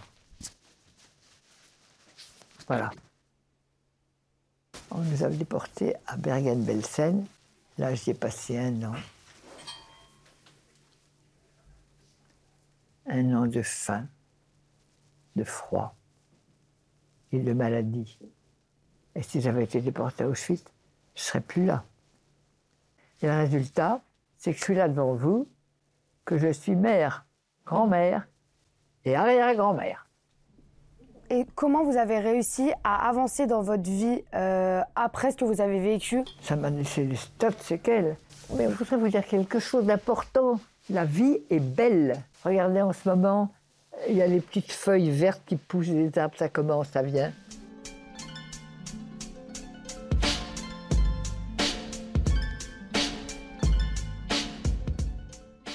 Vous qui vivez en toute quiétude, bien au chaud dans vos maisons, vous qui trouvez le soir en rentrant la table mise et des visages amis, considérez, si c'est un homme, que celui qui peine dans la boue, qui ne connaît pas de repos, qui se bat pour un quignon de pain, qui meurt pour un oui ou pour un non. N'oubliez pas que cela fut Non, ne l'oubliez pas. La Grande Librairie en direct ce soir avec Jean-Claude Grimbert, Marie Delattre, Anne Berest, dont le roman euh, La carte postale est aujourd'hui au livre de poche. Et il a été, vous le savez sans doute, un immense succès public et critique. Si vous ne l'avez pas lu en grand format, bah, c'est l'occasion de le découvrir et de le partager. La carte postale, c'est l'histoire vraie d'Anne Berest qui se lance sur les traces de sa famille disparue et déportée pendant la Seconde Guerre mondiale. Une histoire euh, tissée d'exil, d'absence, d'étranges coïncidences. Et tout commence, Anne Berest, par une carte postale. Une carte postale euh, dont vous nous avez apporté une reproduction, Oui. un facsimilé. Oui. Euh, une carte postale adressée à votre mère, reçue en janvier 2003, et au dos de laquelle, sans autre explication, sont écrits quatre prénoms Ephraim, Emma, Noémie et Jacques. Qui sont-ils? Eh bien, ces quatre prénoms, ma mère les reconnaît immédiatement. Parce que ce sont ses grands-parents et le prénom de son oncle et sa tante, qui sont tous morts euh, en 42, euh, déportés. Et donc, ils sont déportés en 42 et plus de 60 ans plus tard, quelqu'un nous envoie cette carte postale sans signer, sans laisser son nom. ah, Évidemment, on a envie de savoir qui est l'auteur. Et sans, bah, Tout de suite. et oui, et très étrangement, nous, nous l'avons mise dans un tiroir, cette carte postale, parce qu'elle nous a tellement effrayés qu'on l'a mise dans un, un tiroir et qu'on n'y a plus pensé. Enfin, moi, je n'y ai plus pensé pendant plus de 15 ans. Alors, qu'est-ce qu'il a fallu justement pour que vous la sortiez de Alors, ce placard? Elle, elle sort de ma mémoire et 15 ans plus tard, alors tous les mercredis, ma mère déjeune avec ma fille. Et ce jour-là, ma fille lui dit Est-ce que tu es juive? Ma mère lui dit oui. Et je vois ma fille avoir euh, une réaction étrange. Elle demande pourquoi. Elle dit parce que on n'aime pas trop les juifs à l'école. Et ma mère me raconte ça le soir même, et j'ai un choc. C'est-à-dire qu'au lieu de faire mon travail de mère, qui serait de dire à ma fille, mais raconte-moi, qu'est-ce qui s'est passé, pourquoi? Eh bien, je suis incapable de parler à ma fille, et à la place me revient en mémoire cette carte postale à laquelle je n'ai pas pensé depuis 15 ans. dont vous vous dites je vais en démasquer l'auteur. Oui. Soudain, je deviens obsédée à l'idée que je dois savoir qui nous l'a envoyé. Et comment vous y êtes pris? La première chose que je fais, c'est d'aller voir un détective privé. Un détective privé?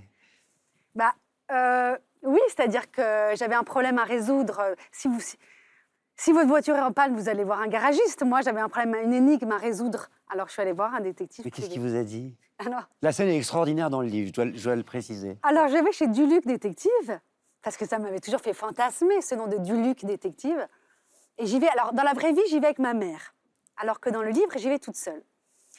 Et donc, nous allons chez Duluc Détective, et là, la scène que nous vivons, je ne sais pas comment vous dire, j'ai l'impression d'être dans Colombo, mais que Colombo n'aurait pas l'accent américain, mais du sud-ouest, avec des bretelles. Enfin, je me sens plongée dans un, je sais pas, dans un roman noir, et je sors de, je sors de ce rendez-vous avec ma mère, et je dis euh, à Lélia, euh, écoute, je crois que, je crois que je vais écrire un livre, je crois que je vais prendre des notes sur notre enquête, et, je- et- et- mais le problème, c'est que contrairement à un auteur de roman policier, moi, je, fais une enquête, je l'écris, mais je ne sais pas quelle est la fin.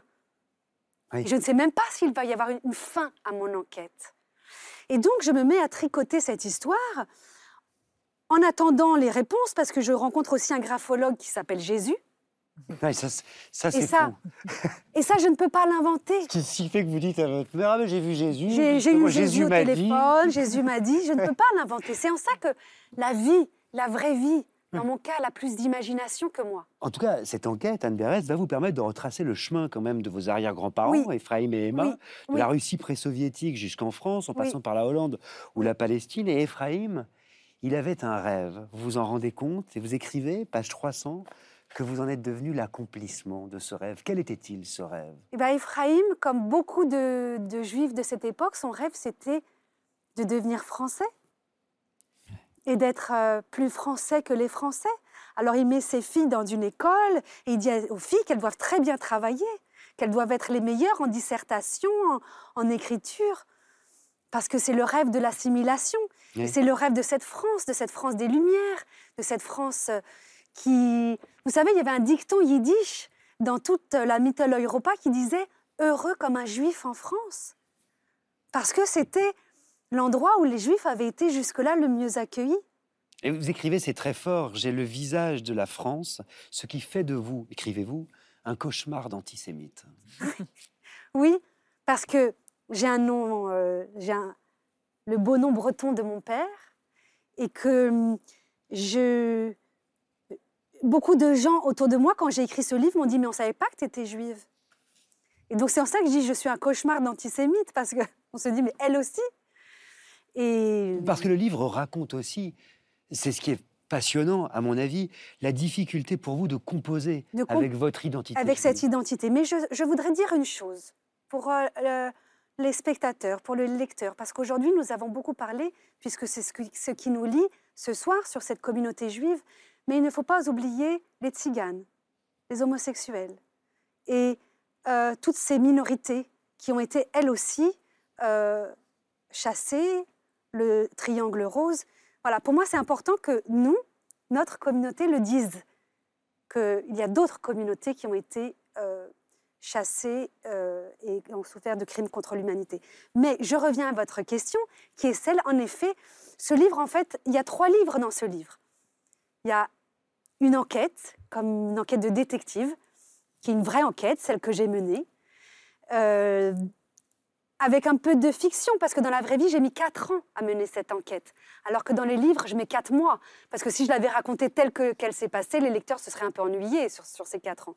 Donc j'ai gardé les moments qui étaient les plus saillants. Et puis il y a ce livre qui est comme une saga familiale, qui est la saga des Rabinovitch. Et puis il y a aussi, vous avez raison, un livre qui est une, une quête d'identité et qui questionne au fond qu'est-ce que cela signifie? Et Marie, dans son livre aussi, euh, euh, cherche ça. Qu'est-ce que cela signifie être juif quand on est laïque? Vous avez trouvé une réponse? Alors oui. Alors j'ai une réponse courte. Dans le livre, je donne une réponse longue, mais j'ai une réponse courte qui est comme une blague juive, qui est, au fond, qu'est-ce que c'est être juif? Est-ce que ce n'est pas passer se demander? Ça, euh, Je recommence. au fond, qu'est-ce que c'est qu'être juif? Est-ce que ce n'est pas passer sa vie à se demander qu'est-ce qu'être juif? Marie Delattre Oui, ça me convient tout à fait. Pas mal.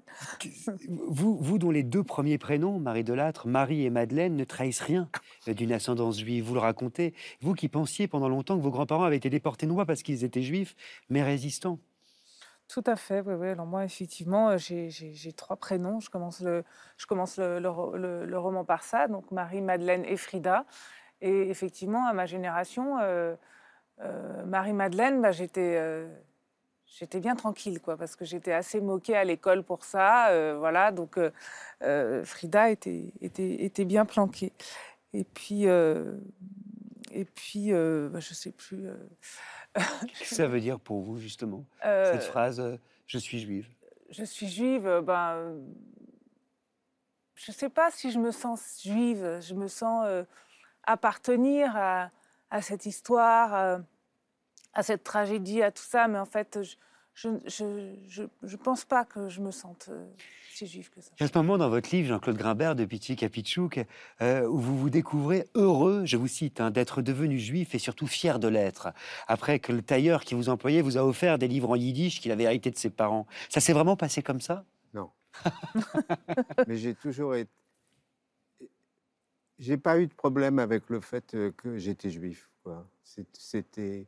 C'était être porteur d'une mémoire Voilà. Et puis en plus, on vivait quand même. euh, Quand on partait en vacances, euh, d'abord on partait, on était les petites victimes de guerre, on était pris par des paysans sur des places de village.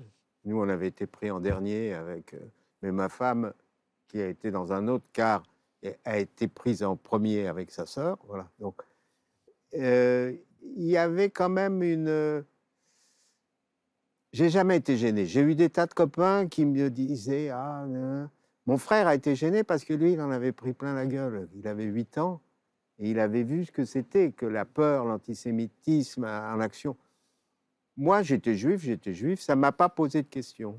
Adresse, votre mémoire, elle charrie euh, un certain nombre de fantômes qui apparaissent, qui ressurgissent dans le livre, la carte postale. Et au fil du livre, on s'interroge vraiment sur ce qu'on doit justement à ces fantômes, la façon dont on hérite de la vie de nos ancêtres, de certains de leurs traits de caractère, de certaines de leurs passions, de leurs vocations, sans même les avoir connus. Oui, c'est ce que j'appelle les transmissions invisibles. C'est-à-dire, tout ce que vos ancêtres vous transmettent, même lorsque vous ne le savez pas. Par exemple? Eh bien, par exemple, alors, je donne beaucoup d'exemples dans le livre, mais quiconque travaille sur son arbre généalogique va rencontrer ces transmissions invisibles, va se dire, mais c'est incroyable, je vis dans la rue où je ne le savais pas, mes ancêtres ont vécu. Mais c'est c'est bizarre, j'ai toujours voulu habiter dans cette ville, déménager là. Et pourquoi j'ai voulu avoir ce métier? Et, et on ne le découvre qu'après. C'est pour ça que se plonger dans son arbre généalogique est une chose qui est très vivante, qui, qui vibre non pas avec le passé, mais avec qui vous êtes aujourd'hui. Et c'est pour ça aussi, ça c'est quelqu'un qui m'avait dit ça, ça m'avait passionné, qui m'avait dit si vous travaillez sur votre arbre généalogique, vous guérissez les générations à venir, mais vous guérissez aussi les générations passées. Puis il y a des choses qui sautent aux yeux aussi, Anne Bérez. Je pense à cette photo que vous avez reproduite sur l'édition Oui, c'est Poche, Noémie, euh, de la carte postale. Votre grand-tante euh, Noémie c'est la, la sœur de ma grand-mère. aussi en couverture en grand euh, sur la version américaine qui sort dans un mois de la carte postale, The Postcard, euh, en, en anglais. Qu'est-ce qu'elle vous raconte, cette photo, tout de suite? Eh bien, ce qui est fou, c'est que ma sœur Claire Berest, qui est aussi écrivaine, a comme deuxième prénom Noémie. Et ma sœur ressemble incroyablement à Noémie. Et puis, lorsque j'ai fait ce livre, je découvre, sans le savoir, et c'est ce qu'on appelle les transmissions invisibles, que Noémie, qui a été assassinée à l'âge de 19 ans, rêvait d'être écrivaine. Et je retrouve le début de son roman au moment où je fais l'enquête. Et elle a un personnage principal Oui, qui s'appelle comment? Qui porte mon prénom. Et j'ai un vertige lorsque je lis ces pages et que je me rends compte que je porte le prénom du, du, roman que Noémie avait commencé à écrire. Mais ce que je veux dire, c'est que donc, Noémie n'a pas pu écrire ce livre. Et cette transmission invisible, elle passe. Et ma sœur et moi, nous devenons écrivaines, c'est-à-dire que nous le devenons sans comprendre, sans savoir pourquoi, et comme une nécessité vitale. Et je crois que, à un moment donné, quand j'écrivais le livre, j'ai eu une vision et j'ai vu une bibliothèque avec toutes les, étagères vides. Et je me suis dit, mais non seulement on a tué des millions d'êtres humains, mais on a aussi tué tous les livres qu'ils auraient dû écrire, toutes les musiques qu'ils auraient dû composer, toutes les peintures qu'ils auraient dû peindre. Et au fond, cette urgence que nous avons à écrire, à écrire, à créer, c'est parce que quelque part, on doit rattraper ce qui n'a pas pu être écrit, composé, peint. Des moments euh, comme celui-là dans le livre, il y en a tant. Euh, merci euh, Anne Berès. Ça s'appelle La carte postale. C'est au livre de poche. Si vous ne l'avez pas déjà lu, vraiment, c'est le moment de vous précipiter chez votre libraire. Et on va passer à un autre roman, si vous le voulez bien, un roman qui s'appelle La promesse. La promesse, c'est l'histoire des grands-parents de Marie de Lattre à ma gauche. Ces quatre grands-parents paternels, en réalité. Parce que oui, ils sont quatre. Ils s'appellent Frida, Kogan, Madeleine et Pierre. Vous écrivez, les deux premiers sont morts en déportation, les quatre se sont aimés. Ce qui est mystérieux et ce qui est toute l'histoire du livre. Dans les premières pages du livre, en fait, c'est ça. C'est une histoire extraordinaire, c'est une histoire tragique, c'est une histoire française aussi. Il faut jamais l'oublier, je crois. Frida et Kogan ont un enfant, votre père, qui a 8 ans en 1942 et qui vont confier à des amis, des amis très chers. Madeleine et Pierre, qui ne se connaissent pas, ces amis-là. Des amis euh, qu'ils aiment secrètement et qui vont euh, adopter le petit Jacques. À partir de ce moment-là, il n'y a plus de place pour le passé. Marie Delade, votre livre s'appelle La promesse. Peut-être nous raconter, peut-être nous expliquer de quelle promesse précisément est-ce qu'il s'agit? Alors, c'est pas. En fait, ça s'appelle La promesse parce que c'était, il fallait un titre euh, comme ça. Mais en fait, c'est plutôt des promesses. C'est ça. plusieurs promesses. Voilà. Alors, il y a, y a la promesse euh, que se sont faites mes quatre grands-parents de, de s'aimer et de chérir cet amour. Il y a la promesse que Pierre Delattre et Madeleine Delattre ont faite euh, à mes grands-parents biologiques euh, de d'élever mon père comme s'ils étaient, comme s'il était leur, leur propre enfant. Il y a euh, la promesse que j'ai faite à mon père, moi, de De pas en parler. Je peux pas en parler. non. Ça, c'est une promesse que je n'ai pas tenue. voilà. Non, non, j'ai c'est- j'ai la promesse que j'ai faite à mon père de, de retrouver cette mémoire euh, euh, à sa place, puisqu'il est mort quand j'avais 20 ans, donc euh, voilà, et que c'était une histoire dont il voulait absolument pas parler. Donc euh, voilà, et je me suis dit, ben, euh, je me suis rendu compte, si vous voulez, quand, quand je- à, à sa mort, ma mère m'a donné, parce que c'est peut-être plus facile de commencer par ça, ma mère m'a donné un- une, une- une grande enveloppe en craft dans laquelle il y avait toute la correspondance de mes grands-parents paternels, donc des quatre grands-parents. Et donc, euh, pendant dix ans, euh, ben, j'ai fait un peu comme vous, c'est-à-dire que ben, j'ai quand même sorti les lettres, je les ai mises dans un lutin, euh, bon, pour pas qu'elles s'abîment davantage, parce qu'elles sont écrites sur des tout petits bouts de papier, elles sont très difficiles à lire, et donc je voulais... Ah, vous je voulais- elles sont pliées. elles Ouais. sont- Bah, parce qu'elles avaient... Bah oui, oui, parce qu'elles avaient subi euh, euh, l'usure Pour du temps. sortir de Drancy, c'était compliqué. Il Voilà. fallait confier à des gendarmes qu'on payait pour et c'était Exactement. Et C'était bon, c'était des, des- des lettres, beaucoup de lettres clandestines, donc effectivement pliées sur des tout petits bouts de papier. Et donc je les ai, je les ai comme ça protégées. Et puis je l'ai mis dans ma bibliothèque et puis euh, terminé. J'y ai pu toucher pendant dix ans et puis. euh, et puis je rentrais chez moi et puis c'était lourd et puis je me disais ces lettres il faut que j'en fasse quelque chose et j'arrivais pas à en faire quelque chose. Alors un jour j'ai j'ai appelé mon frère, j'ai un frère jumeau et je lui ai dit écoute ces lettres j'en peux plus. Il faut vraiment qu'on en fasse quelque chose parce que j'en peux plus. Euh, J'ai l'impression d'avoir une lionne sur ma cheminée.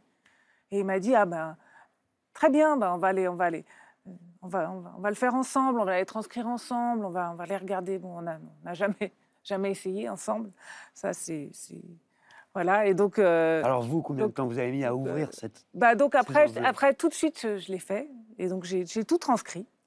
Et donc je me suis, euh, j'ai découvert en fait euh, bah, une formidable histoire d'amour croisée en fait entre euh, entre mon, mon- mon grand-père biologique et euh, la mère adoptive de mon père et euh, entre ma grand-mère euh, Fri- biologique Frida et Pierre Delatte, donc le père adoptif de mon père. Voilà. Vous avez découvert aussi, vous l'écrivez, la part manquante de l'enfance de votre père. Voilà. Bah oui, c'est ça la promesse aussi. Quand je dis que effectivement, je, voulais, euh, retrouver euh, euh, toute la mémoire de mon père, c'est parce que je me suis rendu compte à la lecture de ces lettres qu'en fait, je savais beaucoup plus de choses et à la fin de, de ce- de cette enquête, ô combien beaucoup plus de choses sur la propre histoire de mon père qu'il n'en- a jamais su puisqu'il n'a jamais voulu chercher. Donc j'ai découvert comment est-ce qu'ils avaient été, par qui est-ce qu'ils avaient été dénoncés, comment ça s'était passé. Voilà, plein, plein de plein d'éléments comme ça que mon père euh, ne, ne connaissait pas. Et là aussi, avec un sens de l'enquête extrêmement précis, un peu comme Anne Berest, justement. Ce sont des livres presque jumeaux, Anne Berest. Je peux vous dire simplement une chose, c'est que quand vous commencez son livre, vous n'arrêtez pas. Ah, moi, je suis d'accord. C'est, je l'ai pas lu, je l'ai mangé, avec en effet des, des, des, des points de résonance. euh, Bah, il y, en- il y en a, il y en a énormément quand même. C'est vrai que que moi, quand, quand, quand le, quand le livre d'Anne Berest est sorti, euh, je l'ai lu. Puis après, j'ai- appelé mon, mon éditrice et amie chérie en lui disant Mais à quoi ça sert Oh. que je continue à écrire? Elle a tout dit. Elle sait exactement le même. Bon, et puis. Il faut euh, toujours écrire. Et puis rien voilà, n'a et puis évidemment, j'ai continué, c'est mon histoire, c'est dit différemment, etc. Mais c'est vrai qu'il y a beaucoup de points de résonance, notamment euh, euh, dans, ce qui m'a beaucoup frappé, c'est dans, dans l'enfance, les souvenirs d'enfance que vous pouvez raconter sur alors, le, le- le malabar, le tatouage du malabar, le fait qu'on qu'on n'ait pas le droit de se tatouer, c'était une chose très très, très, très importante chez moi, effectivement, de, de- sous couvert de vulgarité, mais c'était vraiment... les cassettes VHS de Shoah qui sont sur la de Shoah, qui sont- bibliothèque et qui sont, comme le, le regard semble nous brûler en les voyant assises, Exactement, euh, installées dans la. Ouais. Il y a beaucoup. Voilà, c'est une même, c'est une génération avec une histoire euh, commune. Et en fait, ce que, ce que, ce que j'avais l'impression d'avoir une histoire tout à fait particulière, et je me suis dit, mais en fait, on a tous la même histoire. mais c'est ça qui est beau dans la littérature, c'est de se rendre compte qu'on n'est pas seul. Puis de se rendre compte aussi que c'est une histoire française. Oui. pardon. Oui, Bien sûr. On a l'impression qu'on est seul à avoir une dépression et puis fait- l'attitude du psy vous dit que c'est exactement comme tout le monde. Quoi. Alors, Marie Delatte, vous dites, vous l'avez dit, que vous avez trahi une promesse. Il y a une promesse en plus que vous avez trahie. Bah, bien sûr, parce que en fait, euh, c'était. Quand, quand- quand j'ai eu 13 ans, mon père m'a emmené au restaurant et, euh, Ah, c'est magnifique. et, et il me dit Bon, euh, voilà, maintenant tu es assez grande, alors je, je vais te dire quelque chose de très important. Donc, euh, mes, pa- mes parents euh, sont morts en déportation, euh, ils étaient juifs. euh, bon, euh, voilà, euh, mon nom c'était Cogan euh, et Pierre et Madeleine euh, Delattre euh, étaient mes parents adoptifs. euh, et puis voilà, et puis il me dit bon, mais puis tu es assez grande, donc je te fais confiance. Tu n'as le droit, tu, ne peux en parler à personne. Maintenant, il faut taire tout ce que je viens de te dire. Donc il me donne une identité, il me dévoile quelque chose d'énorme, et tout de suite, il me fait rentrer dans son secret en me disant, bon, eh bien, vraiment, c'est clos, c'est terminé. Et vous racontez Et- que vous le trahissez tout de Et suite. alors, en fait. je le trahis très très vite parce que, pour la petite histoire, mes voisins de palier, que, dont je parle dans le livre et que j'aime, que j'aimais beaucoup, c'est une famille que j'aime beaucoup, c'est la famille Buzyn.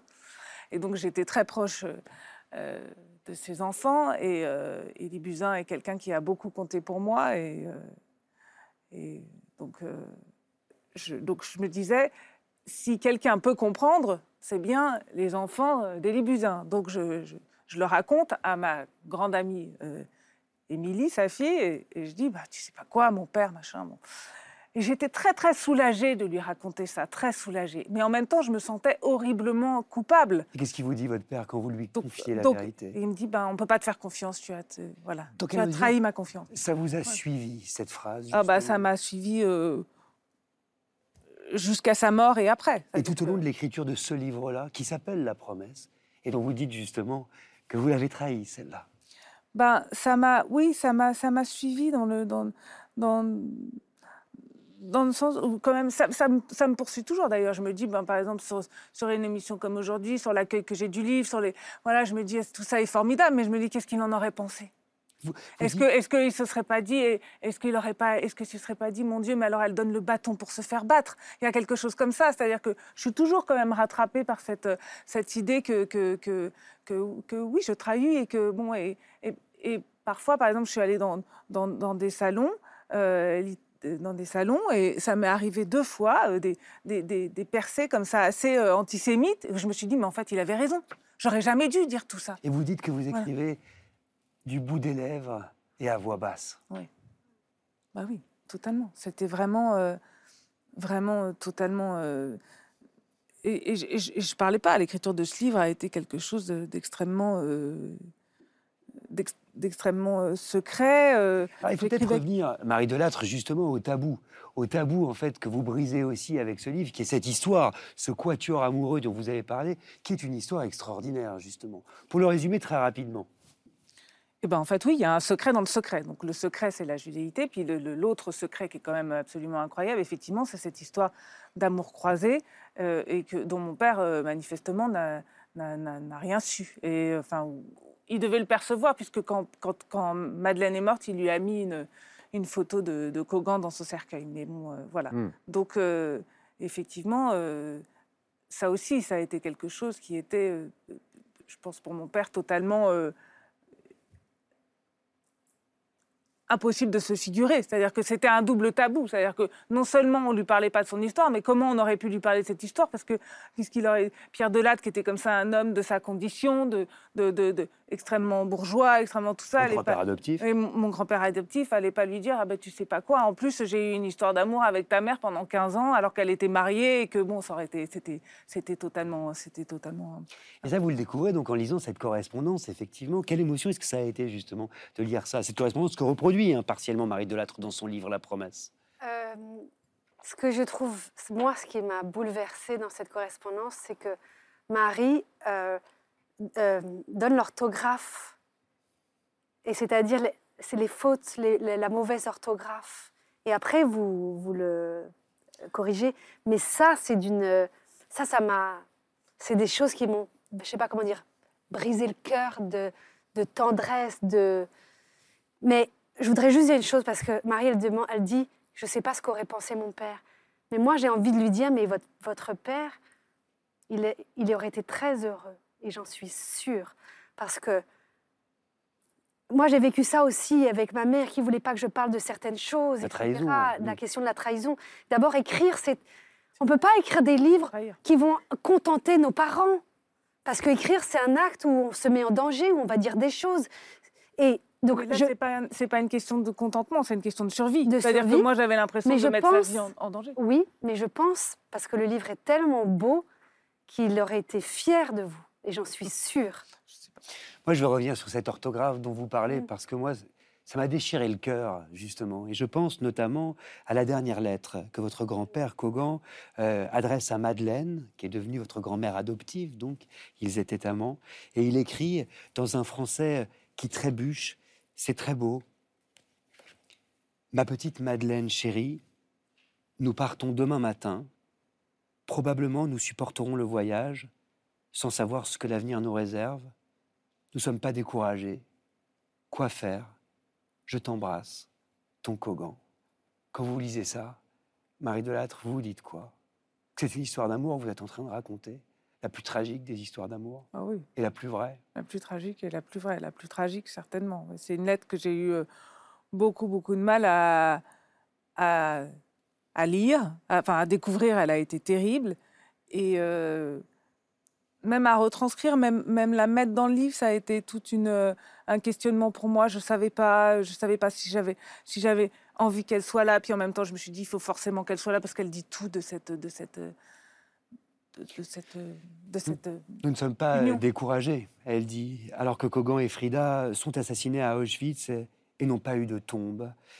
Voir leurs noms inscrits euh, sur le mur des noms du mémorial de la Shoah, qui répertorie, je le rappelle, les noms de 75 568 juifs déportés de France, dont 11 400 enfants, symboliquement, voir leurs noms inscrits, vous le racontez hein, sur ce mur, Ismac et Frida Kogan, qu'est-ce que ça a représenté pour vous?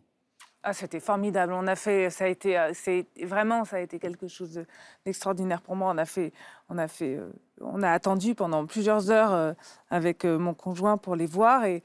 C'est une scène que je raconte dans le livre, mais c'est vraiment une scène qui a ouvert comme ça l'idée de la famille, c'est-à-dire qu'il m'a porté pour que je, pour que je, touche leur nom parce qu'ils sont en haut du mur et j'étais trop petite, je pouvais pas, voilà. Et donc c'était l'hiver, c'était en février, donc j'ai enlevé mon gant et j'ai touché comme ça la pierre. Et je me suis dit, mais voilà, c'était une victoire, c'était vraiment quelque chose. Je me suis dit, bah, on va vivre, on va, et on va vivre et on va vivre euh, pour eux, à travers eux, et, et j'aurai des enfants, et euh, voilà. Et vous écrivez une tombe après 60 années de silence. C'est vrai. Anne Berest? Oui, c'est cette question des, des noms qui est très importante, c'est-à-dire de nommer. Nommer les morts pour qu'ils ne soient pas oubliés. Et nommer, nommer les choses, c'est aussi écrire. C'est toute la question de la littérature. Et c'est vrai que cette scène, Marie, que vous racontez dans le livre, c'est un moment qui m'a profondément émue. Le livre s'appelle La promesse. Il est publié aux éditions Robert Laffont et c'est pour Marie Delattre, je crois, une entrée fracassante en littérature. C'est déjà l'heure euh, de se quitter. Et pour clore cette émission, si, j'aimerais, si vous le voulez bien, Anne Berès, que, bah, que vous preniez ma place pour euh, nous lire un texte inédit que vous avez écrit euh, pour les téléspectatrices et les téléspectateurs de la grande librairie, pardon, si vous êtes d'accord.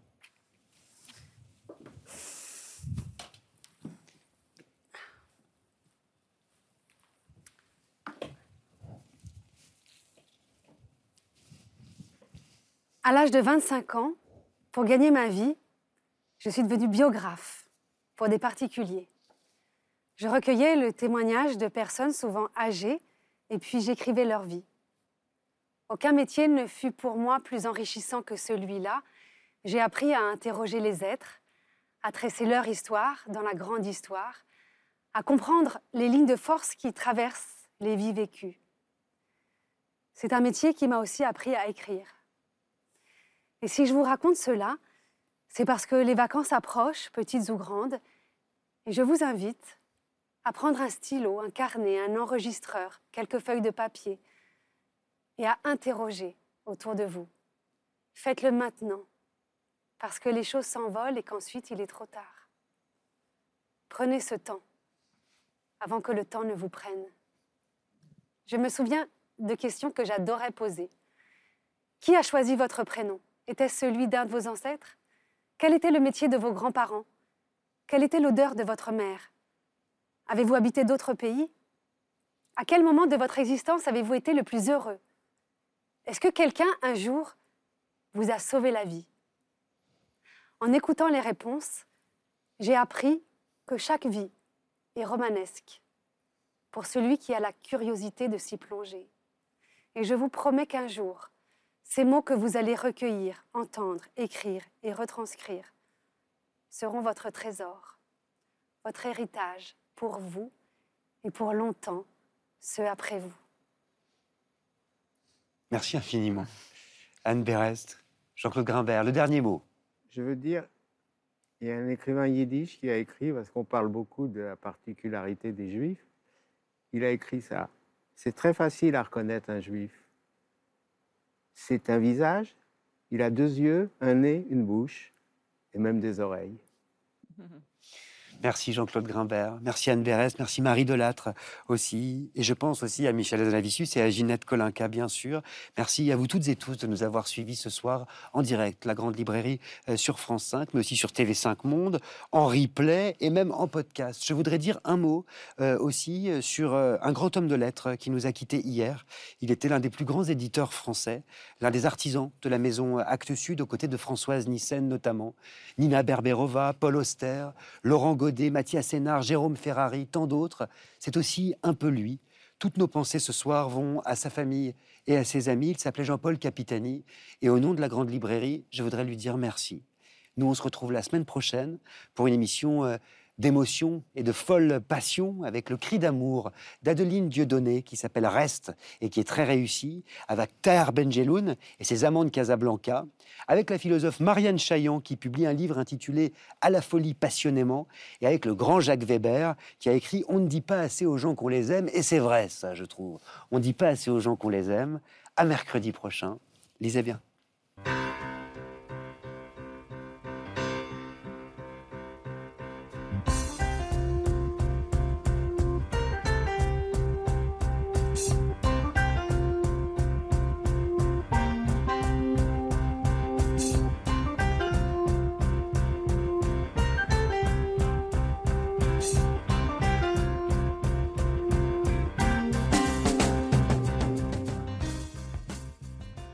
C'était La Grande Librairie, un podcast de France Télévisions. Si ça vous a plu, n'hésitez pas à vous abonner pour ne rien louper. Vous pouvez aussi retrouver les replays des émissions en vidéo sur France.tv.